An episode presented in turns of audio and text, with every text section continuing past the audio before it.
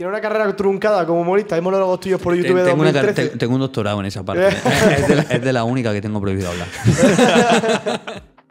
Una. 3, Una, 2, dos y 1. tres. ¡Café y cigarro! Estamos despiertos. Bueno, chavales, mi gente, estamos aquí hoy con, con Marco Alcanes, que ha venido aquí a echarse una cervecilla, a contarnos su vida un poco. Y, y nada, pues a ver, qué sale. Cuéntanos primero, Marco, eh, un poco quién eres. Sé que no te gusta presentarte, pero entonces no te haces que te presentes, ¿vale? Vale, directamente. Promotor de artista. Un tío, un bestia. Eh, work alcoholic, como se dice en inglés. Viciado al trabajo, no puede parar de trabajar. De hecho, está nervioso ahora porque no tiene un portátil delante y está haciendo cosas. No sé lo que, lo que podría hacer ahora mismo, pero bueno. Eh, al menos dinos tu nombre y tu, y tu apellido, por favor. Razón social. Marco Scanner Rule y la razón social la has definido bien. Eh, tarjeta de crédito, números por delante y por atrás, por favor. ¿Quieres el CVV también? También, sí, sí puede ser. Mm, bien. Luego al final te lo dejo Vale, mejor, con el papel de... En el contrato está. No prefieres dejarlo en vídeo, digo. No, yo te he dicho que te firmo encima, pero con todas Ah, las vale, consecuencias. vale. Eh, Bueno, pues para empezar un poquito, ¿no? sí. Eh, bueno, eh, yo te quería preguntar un poquito sobre, ¿es lo mismo ah, ser representante manager, es lo mismo? ¿Representante manager o son dos cosas diferentes? Al final, bueno, mm, van muy de la mano y prácticamente juegan el mismo rol. O sea, Vale, vale, que no hay ninguna diferencia de... no, no, no, no, no. Ahí no. Perfecto. ¿Y tú cómo, qué te consideras más, manager o representante? Pues en el fondo me da igual, al final yo acompaño a los artistas en el, en el proceso de ejecución de lo que ellos quieran, intento ayudarles de la mejor manera. el- evidentemente eh, hay un trabajo de, de solidez e intentas consolidarlo en, en un punto para luego poder crecer y aterrizar su idea y ver de qué manera también podemos intentar llevarla a cabo y ver si son viables y, y cuándo es el momento de que se lleven a cabo. Otra cosa que te quería decir es, ¿cómo te viene a ti el tema de decir, yo me quiero meter en este mundillo?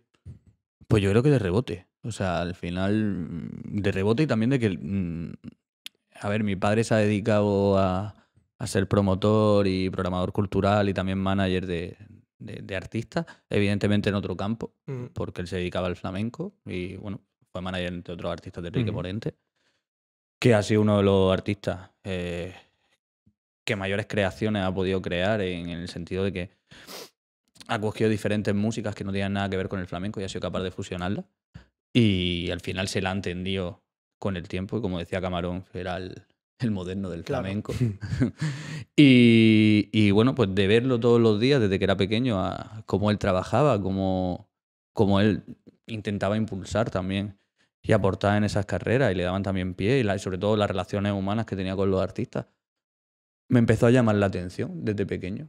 Al principio yo empecé trabajando con él, intentando echarle una mano cuando era muy chico en, en picar textos. O sea, era simplemente, él tenía un portal web de flamenco y claro, eran críticas del disco de flamenco. A mi casa yo no sé cuántos discos han podido llegar, que Ya, los artistas sí. le mandaban para que él hiciese una crítica de flamenco en Hondo Web.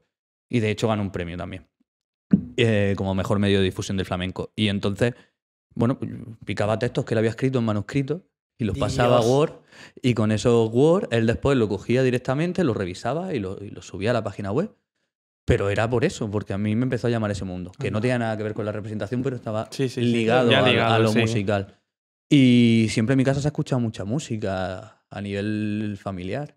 Y, y bueno, pues empecé siendo relaciones públicas, de, de- de- vendiendo entradas, pues como cualquier fiesta. Sí, como lo bueno, típico, chaval, sí, sí. como que no conocemos nosotros, gente Desde muy no- pequeño y, y- y a partir de ahí, bueno, eh, me dieron la oportunidad un buen amigo mío, en este caso fue Armando Noya, y al final, pues bueno, pues empezamos a crear los dos grupos, empezamos los dos a funcionar, de- de- después de crear eso, empecé yo también a montar conciertos y él también por otro lado, y, y yo mi primer artista que yo traje me acuerdo que fue Jarge Z, y luego Cace y Beto. Pero vamos a ver, el Joder, primero. pues empezar flojo, El ¿sabes? primero. Esos fueron los. Sí, sí, sí, sí. Yo me acuerdo de cuando monté a Joder. Jarge Z y a, y a Casi Beto. Además, fueron un par de semanas alternas.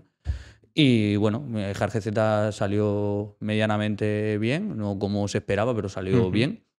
Casi Beto mm, salió bastante bien. Además, era una salita muy pequeña que habíamos puesto una tarima montada mm, que no superaba un metro de altura. y, y a partir de ahí, poco a poco, poco a poco, poco a poco, me, me la- me empecé a jugar yo también eh, como promotor y luego también pues ya empecé a vender a terceros esos, esos bolos de artistas pues, con la figura de Booking. Y hasta el día de hoy. Pero ¿cómo, cómo es ese paso de, de estar vendiendo entradas a de Claro, claro. repente Pues Que un final artista yo creo, que yo no creo- yo creo que ha sido el- el- la evolución natural. O sea, lo único que a lo mejor no estamos, no, estamos tan acostumbrados a ver esa evolución natural, Mm. pero debería de ser lo lógico. O sea, tú, tú empiezas aquí, empiezas desde lo más bajo y al final tú empiezas a crecer. ¿Qué pasa? Que ahí no dependía realmente de, de- de un jefe. Ahí dependía de uno mismo. Yo empecé vendiendo mi entrada, de montar mi entrada y vendiéndolas pasé a ser jefe de relaciones públicas porque yo mismo cogí a gente para vender entradas y yo simplemente lo que hacía era controlar esa venta de entradas mm, pues con lo que yo sabía cómo se vendía. Con esa misma técnica. Joder, madre mía. De esa misma técnica dije, oye, aquí ahora mismo en la provincia de Almería, curiosamente, el sector urbano en ese momento no se tocaba tanto. Y al final de, de todo, pues bueno, ese crecimiento terminó haciéndome pegar el salto de, oye, yo quiero ser el que monte el concierto. Si nadie quiere poner el dinero, yo quiero poner el dinero. Yo Claro. creo en esta música, yo creo en esta cultura y yo creo en estos artistas. Que en ese momento, claro, Casi y Beto estaban en auge, Jarge Z también. Y a mí personalmente me gustaban mucho. Casi todos los artistas con los que he trabajado, la gran mayoría me han gustado mucho. Y bueno, pues lo hice. Y luego ya después, pues bueno, pues la evolución natural también. Oye, si ya estoy en este papel de que yo estoy trayéndome artistas para mí, ¿por qué yo no me puedo traer el artista para un tercero que quiere la contratación de este hace de artista, que no tiene la capacidad de poder llegar hasta él y yo no voy a comisionar por ello? O sea, por- evidentemente se tiene que comisionar por ello. Ujú. Y bueno, pues así fue como se empezó y, y- y al final, pues bueno, mm, terminé con artistas también dirigiendo su carrera artística en base a esos contactos que íbamos haciendo, a ver cómo funcionaba la industria Claro. y, y a intentar dar nuestra mejor versión en, en lo que nosotros pudiésemos sumar. Claro. Hostia, Claro, y eso lo haces desde sin ningún tipo de conocimiento Y previo, sin ¿no? ningún tipo de. Un hobby. Y otra cosa, sin ningún tipo de presupuesto. Todo solo y todo por lo que se ganaba de un lado se invertía en otro Claro. y, y se iba haciendo pues poco a poco. ¿Qué pasa? Que también es verdad que, mm, aunque no es lo común en esa edad, porque no es lo común, eh, nosotros sí teníamos la, la- la mentalidad de, bueno, vamos a intentar ganar dinero de aquí para Claro, ponerlo lo que Hombre, pueda. eh, Lo que para. Claro, claro. Y como no tenemos la responsabilidad todavía por edad de, de- de otro tipo de roles que sí pueden tener personas más adultas, pues se nos dio la oportunidad de, de- de que pudiésemos hacerlo. Si no, pues a lo mejor no hubiésemos podido hacerlo, no de esa manera. Y no fue bien. Si no nos fuese ido bien o en pri- primer patacazo que nos hemos pegado unos cuantos, mm, no hubiésemos visto que, que podíamos mejorar, pues no hubiésemos quedado en el camino. A ver, al final, una pregunta. Tu rol va también en parte. Al final, tú lo que haces es que conectas a un artista con el que trabaja, a un productor, haces que trabajen juntos, que funcione el tema.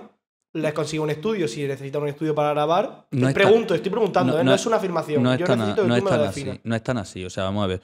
Nosotros, evidentemente, ya la figura del manager, claro que tiene conexiones para hacer. Evidentemente, cuanto más, más artistas has trabajado, más, más tiempo llevas dentro de la industria, tienes un mayor número de contactos. Más grande, menos grande. O sea, al final, tú un artista pequeño no lo puedes poner con un artista hiper mega Claro. grande.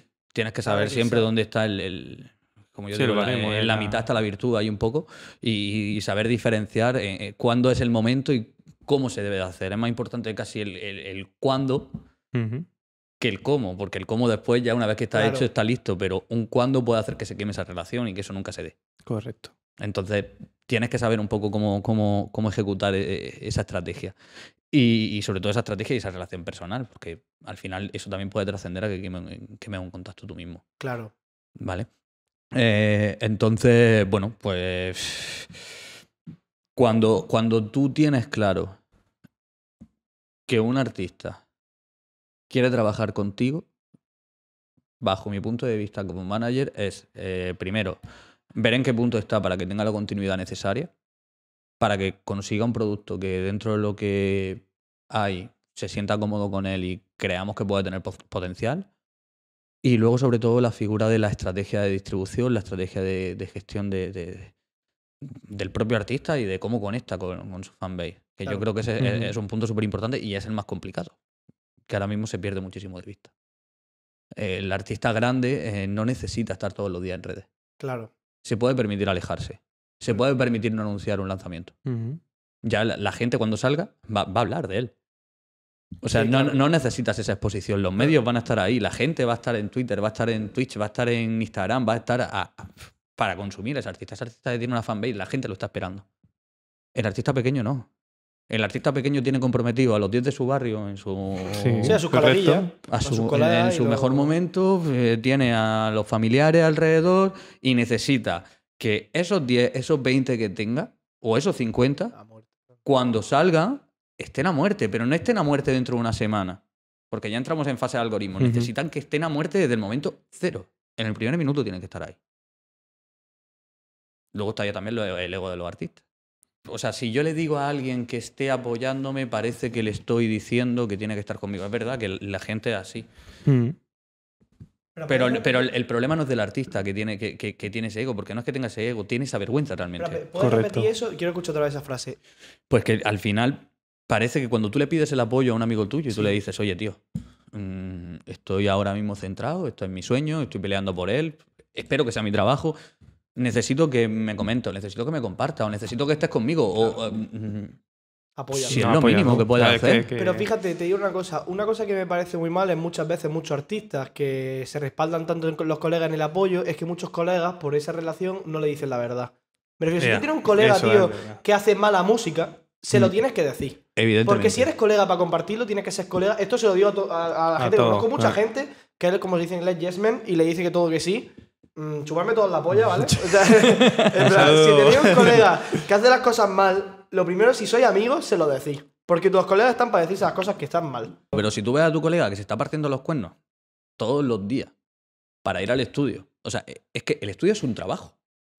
Hombre. Un artista que de verdad se quiera dedicar a su carrera musical es un trabajo. Tío, son horas y Ese Horas tío horas, se levanta que- por la mañana, se va al cuarto de baño y se pone a escribir. No, no, y cuando va tarareando por el pasillo, está escribiendo.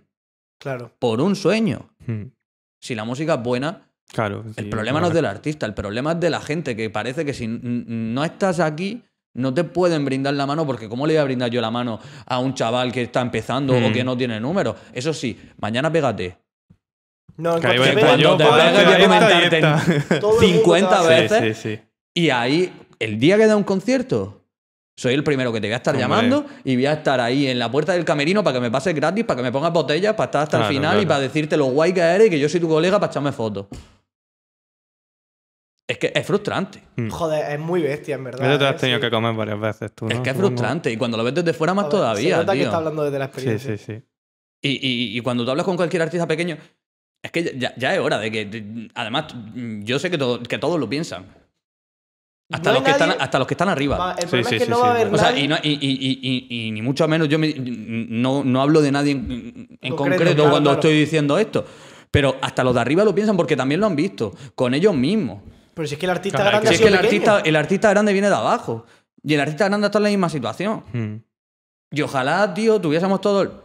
eh, no es del trabajo. eh, al final hay un ápice de suerte que siempre está ahí y que no la barajamos ninguno. Y ir a grabar temas es como ir al, al gimnasio. Tú vas, Sí, entrenas y grabas 50 temas o grabas 50 barras para quedarte con una. Y luego, claro, te- te- ten en cuenta ya cuando creces, tienes otro tipo de problemas, que no son los del pequeño, ¿eh? Que tampoco son mm, precisamente mm, Sencillo. Sí, sencillo. sencillo. sí. o sea, pero son dos campos completamente distintos.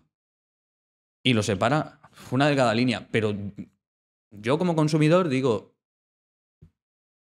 es la misma situación. Sí, O sea, la diferencia es que a este no le hago nada y a este le hago un mundo. claro. Claro. Vamos a hacer mundo. O sea, tú siempre vas por el artista pequeño, ¿no? Al final Vamos a hacer mundo. Es que ¿eh? es lo que yo digo. Es más, no, no es que yo vaya por el artista pequeño. Yo el artista grande lo escucho muchísimo. Claro.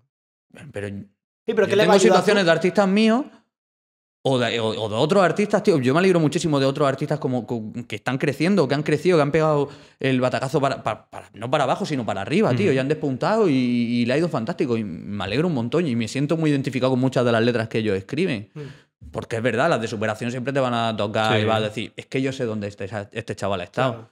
Pero cuando un artista pequeño te manda un tema que es reivindicativo, se te ponen los pelos de punta. Claro.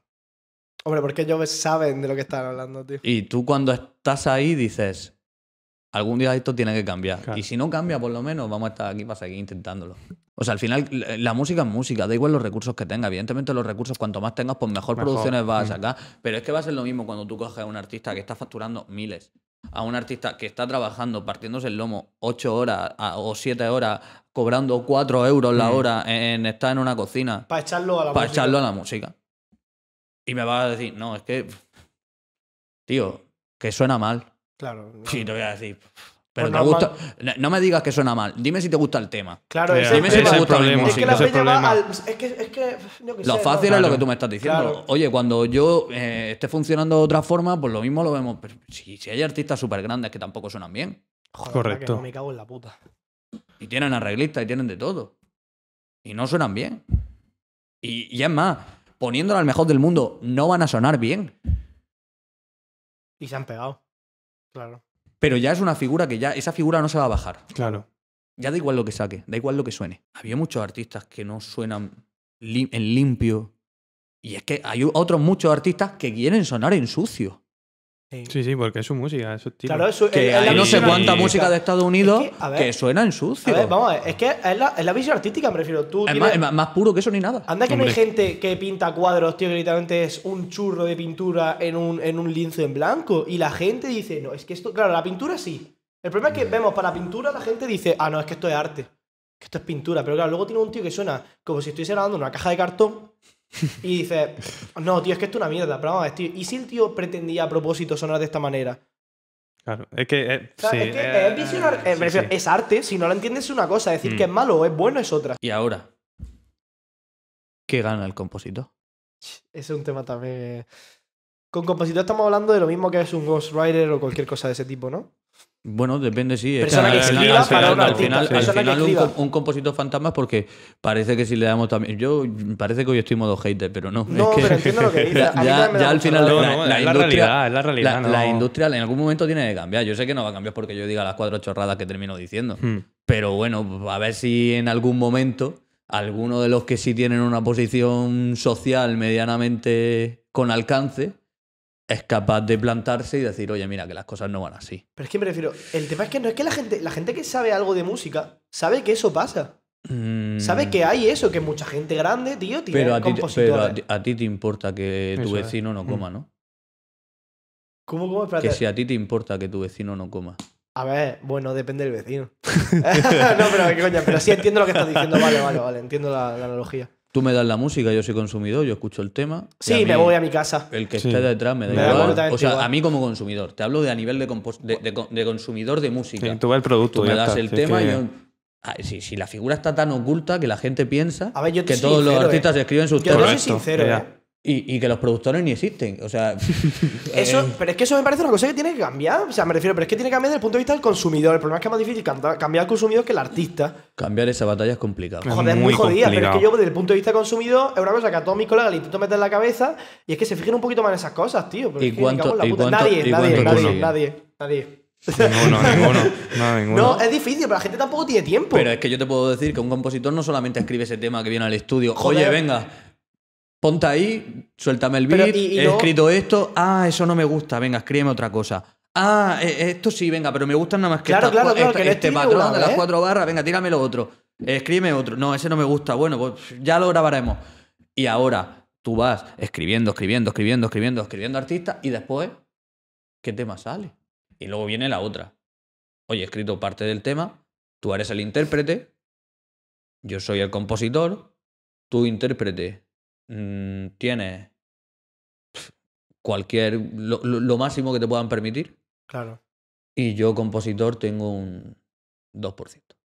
claro. Un top. No, pero y luego, y no solo un compositor, a lo mejor más de uno. O más de un uno, eso 5 pasa o un ¿no? 10, o sea, Claro. depende del artista. Sí, Depende. que el compositor no sea una mierda de dinero.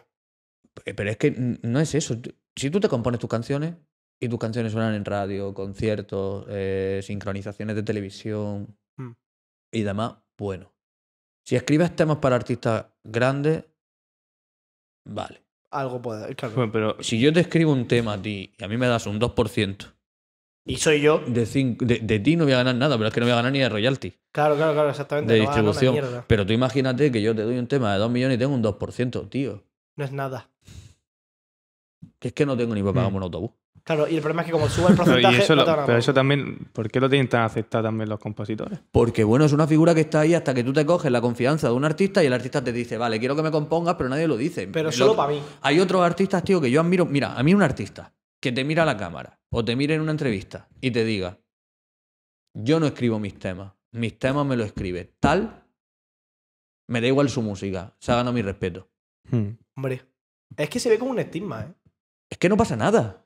Hmm. Es que Son una figura que está ahí. claro, si es O sea, para mí es tan importante el tío que te enciende las luces cuando tú vas a cantar un concierto y te, y te está tocando como desde la, desde la mesa todas tus luces de todo tu show, al tío que te está poniendo el cable para conectar el micrófono, Pero vamos, es que eso. al, al- al último tío. O sea, todos. Es una cadena. Hmm. Pero es que en eso no debería haber duda, que es un tema sin letra.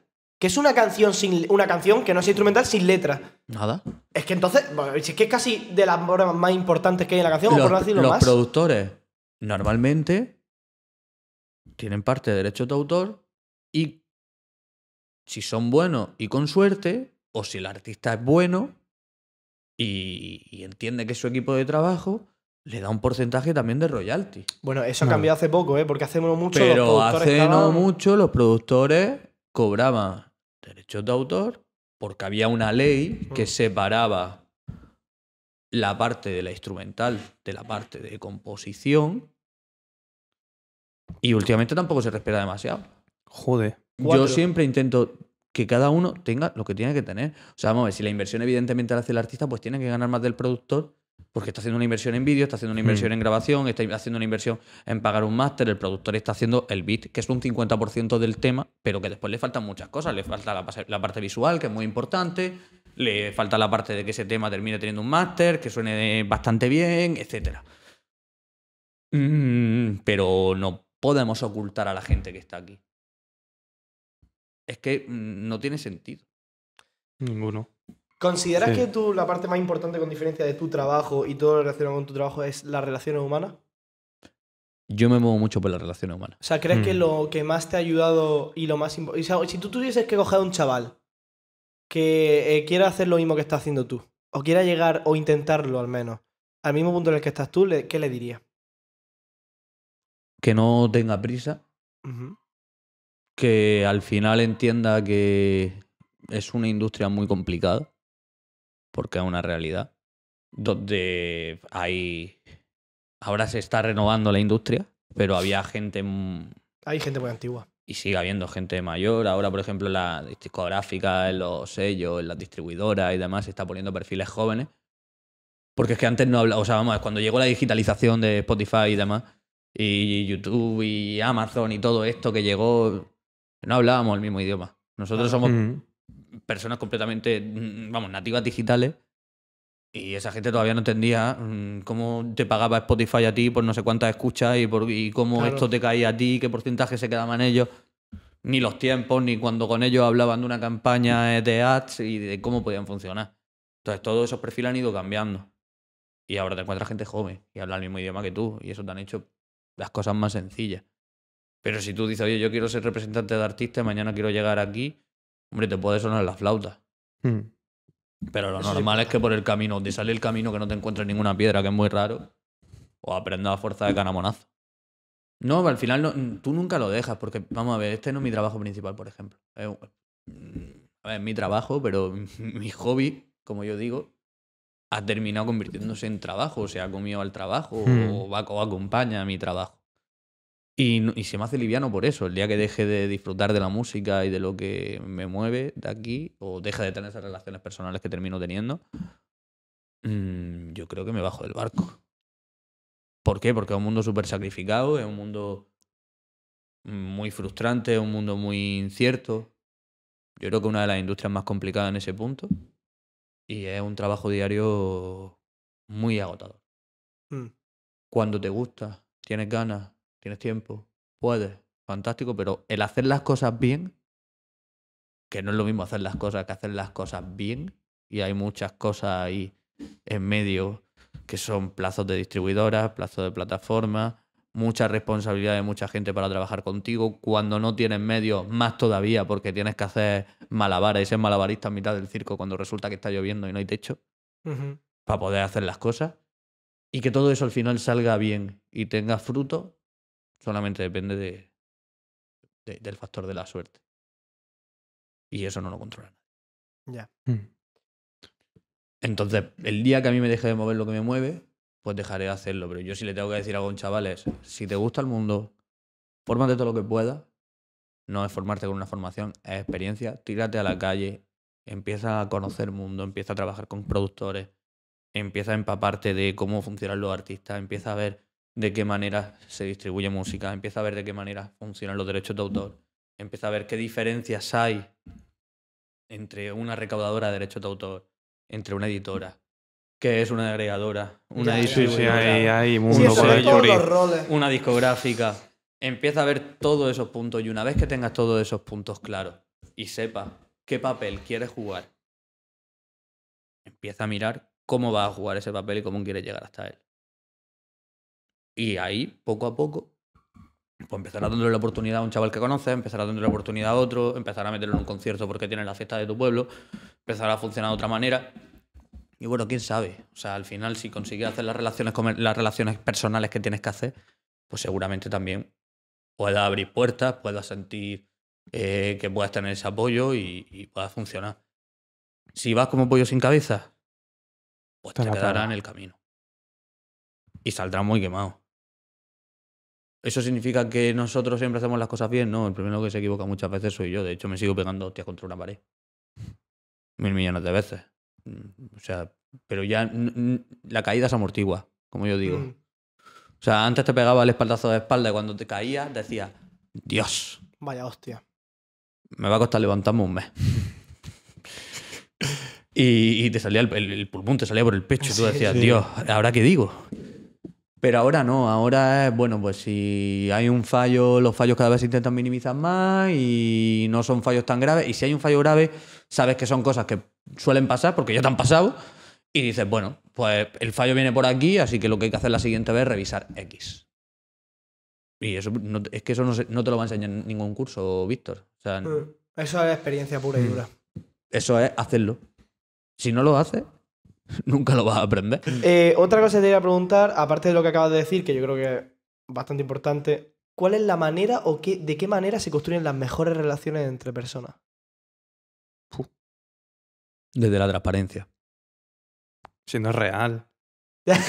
Claro, que eso es real. ¿eh? No, pero es la verdad, o sea, y desde la confianza, al final, si yo hoy te doy dos y tú hoy no tienes, no pasa nada. Pero me lo da. No, no, no me lo tienes que No dar. le exige el No me- yo no te lo voy a exigir. Ujú. Pero si algún día hay cuatro, espero que te acuerdes que yo te di dos, ¿no? Claro. Y que diga, oye, pues estos dos que me diste son estos dos que te doy, o que no sea, ah, bueno, pues ahora que han entrado, que, que, que ahí me han entrado no sé cuántas plays, tío, que me está yendo fantástico, pues ahora me llega Periquito que se interesa por mí. Y cuando tú llevas currando cuatro años conmigo, por amor al arte, porque que confía en mi proyecto, pues no es una traición, pero te dejo aquí en la estacada y, Y me voy y por me otro. voy porque aquí tengo mayor capacidad de crecimiento.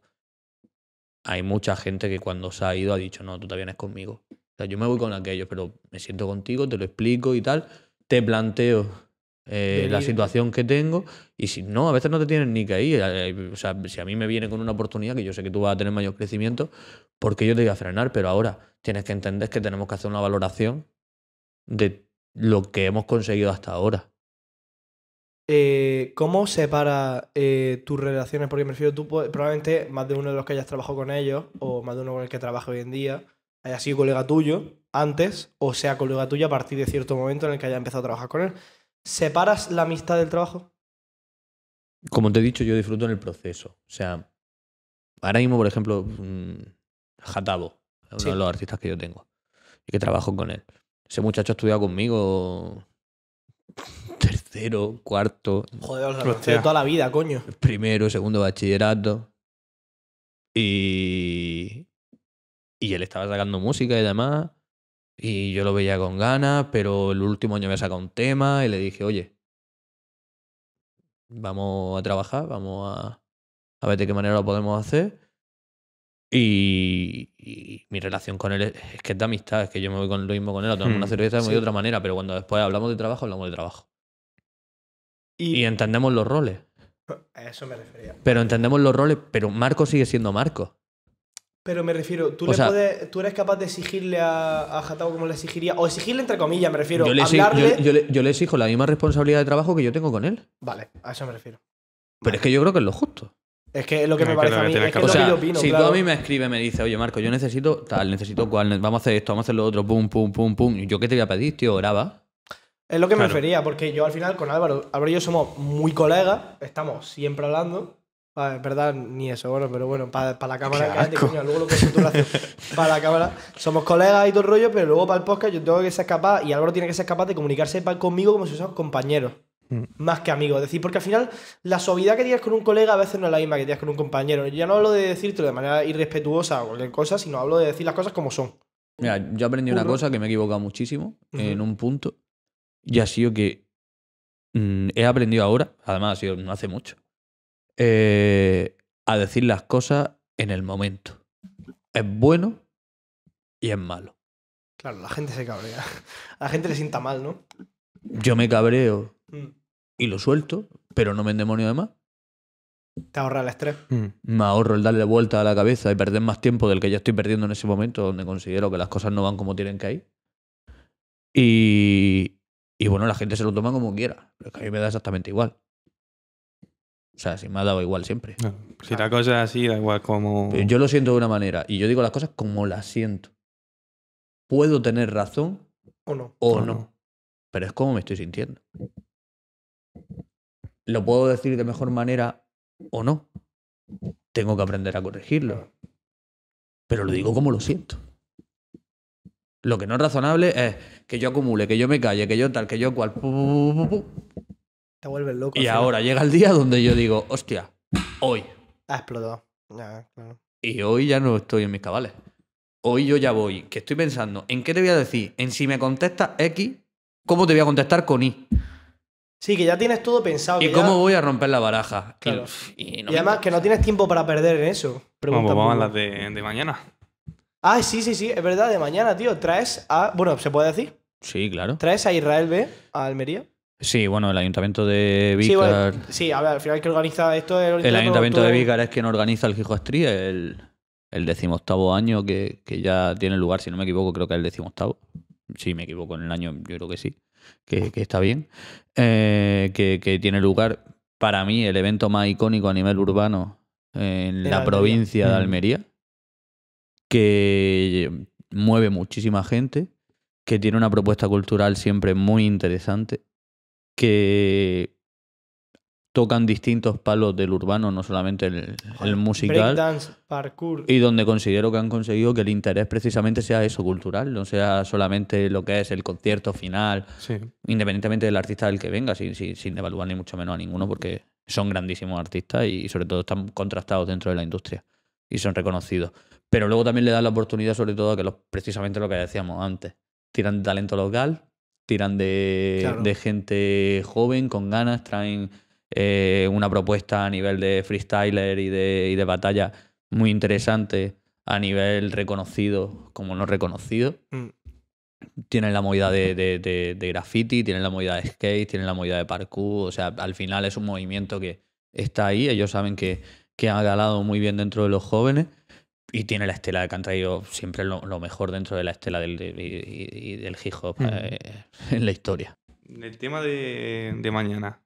¿Tú en qué has participado? Yo solamente participo porque ellos tienen la estructura muy clara. Hombre, 18 años de solera dan para mucho. Eh, a mí simplemente acudieron para el concierto de, de Israel. Mm. Eh, yo postulé a, a Jatabo también a que, que, bueno, tenemos también un proyecto bastante interesante y me gustaría que, que mañana, si podéis, pues os paséis porque va a presentar gran parte del- de ese proyecto. Nosotros vamos a estar allí, así que, chavales. Y, y poco más, o sea, al final mm, yo con Raúl, con Israel, tengo, tengo buena relación tanto con él como sobre todo con Pablo, eh, su productor, y, y, bueno, le, le presenté la posibilidad de que, de que pudiesen acudir si, si le encajaba en fecha y, y en condiciones, y le encajó y por ese lado súper contento y, y agradecidos con ellos, Joder, como con el La Ayuntamiento a de mí me sorprendió cuando vi en el, me lo dijo él que viene Israel. no Le sé dije, qué. tío, Yo, ¿qué viene dices? Israel, Álvaro, allí ¿Cuándo nos quedamos, le dije, tío, allí nos quedamos hasta las 12 de la noche si es necesario, que yo como pille Israel por banda no lo suelto. No, pero es verdad que sorprende que, que Sí, tío, un artistas hombre, tan a ver, grandes vengan a, a- Que un tío, coño, Bueno, pero ahí, ahí es que vosotros, a lo mejor, no, no sé si lo recordáis, ahí ha estado Totequín, Sí, ha sí, estado sí, que ha estado Sota, gente tocha, ha tío. estado- han estado muchos, ha estado de la OSA. sí, sí, sí. Eh, y si Mm. sigues tirando de la hemeroteca hacia atrás también. O sea, al final para mí ha sido el sitio más icónico, icónico del hip hop para Almería. en la provincia. Pero bueno, está, a ver, al menos está evolucionando, por lo menos. Alguna evolución hay. Eh, Dentro de la provincia. Yo me alegro un montón, y te lo digo de verdad, de que haya tantísima sobreprogramación. Claro, el- el- el- Porque peor sería que no hubiese. claro. Ya. Pero que debería O haberse sea- hecho antes, claro. Debería haberse hecho mucho antes, que este movimiento no está ahora. No- Es lo único que digo. Mm. Y luego, por otro lado, que hay más gente de lo que hay en televisión y en las portadas. Sí, que al final Sí. todo lo que ver no ya es- está, o sea, en fin, y si traes a uno gordo, pues hay que poner a, a uno de tu ciudad. Mm, bajo tu. Ya hemos hablado de lo que necesitaría alguien que se te quiera dedicar a algo parecido a lo tuyo. Pero desde tu punto de vista y con la experiencia que tiene la gente que has conocido, si tuviese que darle un consejo a un artista, ¿cuál le daría? ¿De qué perfil? Si estás hablando de una persona, va- vamos a hacer los dos. Una persona que ya está establecida. De cierta manera, no estoy o sea, un diciendo que- artista grande. Relativamente. Que tenga su fanbase, no que sea gigantesco, no sé que es un Bad Bunny, pero en fin, que tenga ya, ¿sabes? Que se esté Sus empezando a oyentes pegar. mensuales, que tenga sus oyentes mensuales. Si, si puede aguantar la presión de conectarse con su gente, ¿por qué no? Tú cómete esa gente. Ujú. O sea, yo entiendo que no va a contestar mil DM o Claro. hasta tal, ni va a contestar mil comentarios. Pero tú piensas que esa persona que te está comentando está ahora mismo ilusionada contigo y si tienes la oportunidad de hacerlo feliz, simplemente con que le comentes, lo estás convirtiendo en fanático.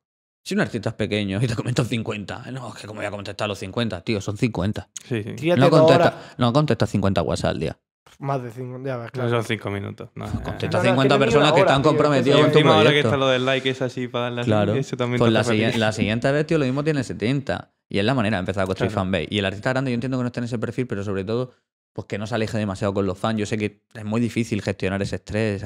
Claro. O sea, al final tampoco podemos vivir cuando el artista ya es medianamente grande o es grande, sí puede permitirse sacar música cuando él quiera, que él considere que es la música que merecen sus fans y la que quiere transmitir a sus fans. Porque sí puedes hacer parones, que tus fans puedes perder algo o no, pero cuando tú vuelvas, el sido seguir. fan va a estar ahí. El artista pequeño nunca se puede alejar. Claro. porque vuelve a empezar. Y tienes que volver a reactivar. Y entonces, ¿tu consejo para el artista pequeño sería lo mismo que para el artista grande? No, para el artista pequeño sería que siga peleando por sus sueños, que no escuche tanto las voces de alrededor, sino que escuche las opiniones críticas, pero que sean constructivas. Sí, que estoy. Las que sean destructivas, en el sentido, si, si tú me dices a mí, oye, mira, no me gusta esto, yo puedo valorar si lo cambio o no. Eh, eso es una crítica constructiva. Si yo te digo tu música es una mierda, mm, Pero yo ese perfil de, porque- de crítica, la verdad que le digo, pues muy bien, pues tienes un abanico enorme para seguir Mm. escuchando música dentro de Spotify gratis. Claro. Claro. O sea, yo no te obligo a escuchar mi música. Entonces, sobre todo eso, que no se desanime, que siga yendo todos los días a su batalla y que tenga una continuidad para que los números cada vez estén más juntitos, para que siga teniendo más oportunidades, porque esto es lo mismo que si tú pegas un disparo y dices, no, con este disparo te lo estás jugando toda una carta. Mm. Si tú pegas un disparo uno al mes, pues bueno, son 12 oportunidades las que tiene al año. Entonces, Mm. al final lo resumimos todo en constancia, constancia. Si eres pequeño, constancia, constancia. Trabajo, constancia, trabajo y cercanía. Cercanía, muy Y ego, y ego cero. Ego cero. O sea, al final las plataformas son así de, de sacrificadas. Yo entiendo que una persona que al final hace música no es el músico de antes, que sacaba, se iba al estudio, le, le editaban el, el disco, lo mandaban a las tiendas y se desentendía y al final de año ponían la mano, sino que ahora tienes que estar cerca, tienes que estar hablando con tu audiencia, tienes que Claro. decirle estoy aquí, tienes que pedirle ese apoyo, tienen que comprometerse con tu música y tienen que tener e- ese mínimo de, de- de- de sacrificio, ellos contigo y tú con ellos, de que haya una, vamos, una conversación recíproca por ambas partes y que haya una, un, un canal doble de que podáis sentiros cerca. Para que al final terminéis conectando y, y esa bola de nieve cada vez se vaya haciendo más, Más grande, grande. Para poder amplificar todo lo que tú quieres transmitir. Ahora Es que hay mucha crítica ahora en la música con respecto a que muchos artistas hacen música para plataformas como el TikTok, que hacen música solo para eso, para comercializarlo en una plataforma que se pegue y a raíz de eso ya hacen la bola. Mm, Vivir para eso para mí es perder el tiempo. Porque te puedo decir mil chanteos que podrían ser carne de cañón de TikTok y han pegado en otros formatos que no ha sido ahí. Y te puedo decir eh, otros muchos que directamente se ha intentado potenciar con influencers y no han servido de nada. Al final es tan relativo. Genera el contenido, pero no hagan la música pensando Exclusivamente exclusivamente en esta es mi estrategia. Un tío que lo hizo muy bien, que no espero que aproveche el boom que tuvo, fue el de Voy Pico, el Munich, el Munich HD. Mm. Voy pico y pala. Este tío le dio Mm, un bombo que flipas a la canción en mucho tiempo antes de que Pero no era con un challenge, fíjate. Ya, es que es el tema, Mm. que lo hizo muy bien. Ese tema él lo grabó, lo subió. Y si Desde la snippet. postura del artista. Lo guardó un año. Claro, claro, claro. Siguió creando contenido mientras iba creciendo. Y al año pegó un golpetazo de la hostia. Pero que flipa, Es además. verdad. Mm. El tema es que ahora aproveche lo que tiene. Pero ese es el punto. Ese es el punto. Él no ha creado eso Es para, para TikTok. pegarse, sí, sí. Él ha generado eso, le ha funcionado en la red, lo ha aguantado, lo podría haber sacado, pero él primero lo ha generado.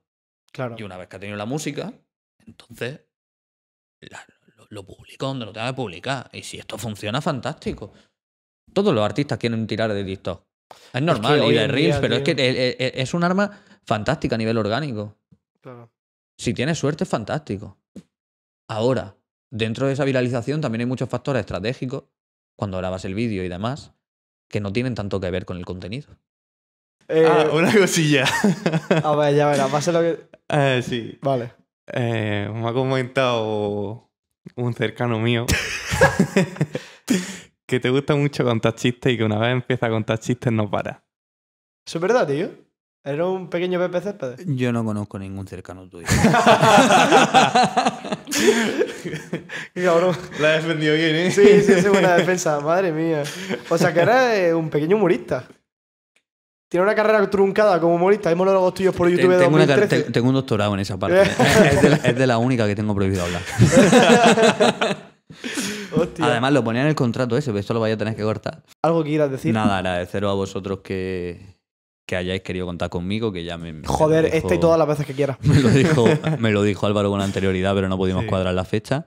Que espero que os vaya fantástico, que lo estáis haciendo bastante bien. Muchas y que gracias, os animo a que creo que estáis haciendo pues, bueno, una buena labor a nivel de comunicación, a nivel de visibilidad y de exposición con, con cada una de, la- de las personas que traéis a nivel cultural, a nivel de arte, a nivel musical, porque tenéis un perfil súper amplio y que, que os animo a que, a que sigáis, primero por la juventud que tenéis y luego por, por, por las inquietudes que al final termináis de, de- de proyectar hacia afuera de cada uno de los invitados y los temas que termináis Pues muchas sacando. gracias, tío. Yo espero que te vaya tío, muy bien con todos los proyectos. Eh, seguiremos en contacto, por supuesto. Y esperemos que te vuelva a pasar por aquí, que está, ya sabes, esta es tu casa. Lo Los chicos quieras. del cast te están esperando. Lo tendré en cuenta y seguro que volvemos. Pues chavales, mi gente, muchísimas gracias a todos.